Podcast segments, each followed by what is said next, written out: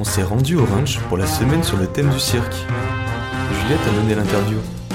Bonjour, je suis Juliette. Aujourd'hui, on est en train de interviewer Alex. Je voulais te poser quelques petites questions sur le cirque. Pourquoi as-tu fait ce projet Euh, donc bonjour, euh, Alexandre, euh, donc responsable du centre de loisirs pour les vacances de Pâques. Pourquoi ce projet? Parce que du coup, il y a très longtemps, avant d'être sur le Hayan, j'ai fait énormément de classes découvertes cirque. Je trouvais que c'était un chouette projet avec 20 heures de stage de cirque, où les enfants peuvent vraiment découvrir tous les arts du cirque.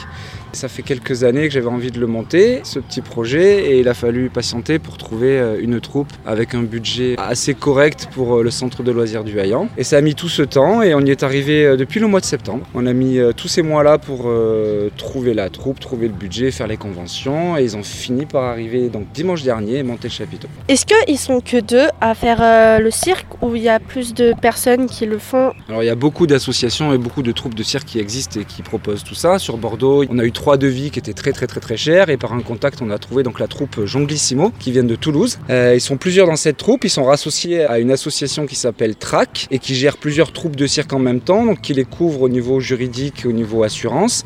Dans la troupe Jonglissimo, ils sont quatre je crois, ou six même six, et ils sont venus monter le chapiteau à 4 et ils assurent les cours qu'à 2.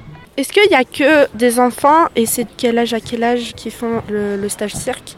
Alors on est un projet qui est co-construit avec euh, le point jeune du Hayan, avec le ranch. Donc on a 12 enfants entre 8 et 11 ans. 4 enfants, 4 adolescents de 12 euh, à 14 ans. Toute la semaine, ils ont donc 20 heures de cirque et ils ont découvert le trapèze, euh, le tissu aérien, l'équilibre, le jonglage, l'acrobatie et la clownerie. Et après ces 20 heures, ils proposent un spectacle vendredi 29 avril à 16h45 euh, uniquement pour euh, leurs parents et les parents de- du centre de loisirs euh, sous ce chapiteau. Ça va être un grand spectacle puisqu'en plus nous, toute la semaine dernière, les enfants du centre de loisirs ont travaillé sur les décors. Donc on a une troupe qui s'est préparée pour faire les décors et une troupe qui fait le spectacle et ils présenteront tout ça vendredi.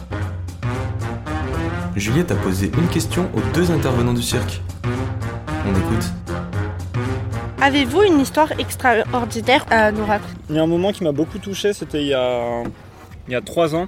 J'ai fait un projet dans, à Nîmes, un projet qui s'appelle Turbulent Chap, où l'école de cirque de Nîmes monte des chapiteaux et fait des cours gratuits pour les jeunes d'une ZUP euh, de Nîmes. J'ai vu un spectacle de Cirque Pardi, c'était Rouge Nord, à côté d'un petit Syrien qui avait 10 ans, qui venait d'arriver il y a deux mois en France. C'était le premier spectacle de cirque qu'il voyait.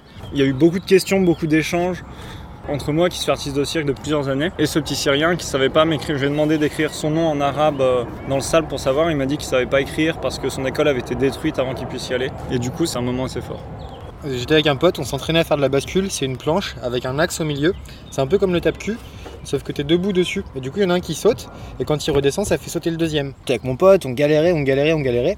Et là, il y a un mec qui arrive, qui nous regarde et qui fait Mais non, c'est pas comme ça qu'on fait quoi. Le gars descend de l'étage où il se trouvait et vient nous voir, et on se rend compte qu'en fait, le mec, il a une jambe et une prothèse, qui lui manque un morceau de sa jambe. On discute un peu avec et tout, et le gars, il nous fait Ouais, ouais, bah j'ai eu un accident de bascule, je me suis cassé la cheville. Quand j'étais à l'hôpital, j'ai chopé le staphylocoque. Du coup, ils l'ont amputé de sa jambe, enfin d'un bout de sa jambe, il lui manque un petit morceau en dessous le genou quoi. Et le mec, il a une seule patte et une, euh, une prothèse. Et il fait Attends, je vais te montrer. Et alors, ce qui est assez fou, c'est que le gars, c'était la première fois qu'il remontait sur une bascule depuis qu'il avait eu son accident sur une bascule. Du coup, il arrive, on commence à m'expliquer, hop, on chope assez vite le coup, je commence à le faire monter, il me fait monter, hop, hop, hop. Puis à un moment, il me fait Ok, je vais faire un salto. Alors, moi, c'était la première fois que je montais sur une bascule, j'étais comme ça, j'avais hyper peur. Il fait Ok, tu pousses. Bon, j'y vais, je pousse, il saute. Le mec, il fait un salto, il revient sur la bascule, et là, il a les yeux qui brillent, moi, j'étais genre Oh Et en fait, j'ai appris que c'était le tout premier salto qu'il faisait depuis son amputation, en fait, après sa rééducation et tout ça. Du coup, on a filmé, on a envoyé ça à son kiné, parce que le kiné, il le suivait à l'époque pour sa rééducation, et le kiné, il a été fou quand il a vu la vidéo. C'était assez joli, quoi, de voir ce mec qui avait perdu un morceau de lui-même en faisant ça, et qui au final, bah, continue à faire du cirque comme si de rien. Maintenant, il fait des doubles retours. Et maintenant, il fait de double retour, des vrilles dans tous les sens. Ok, merci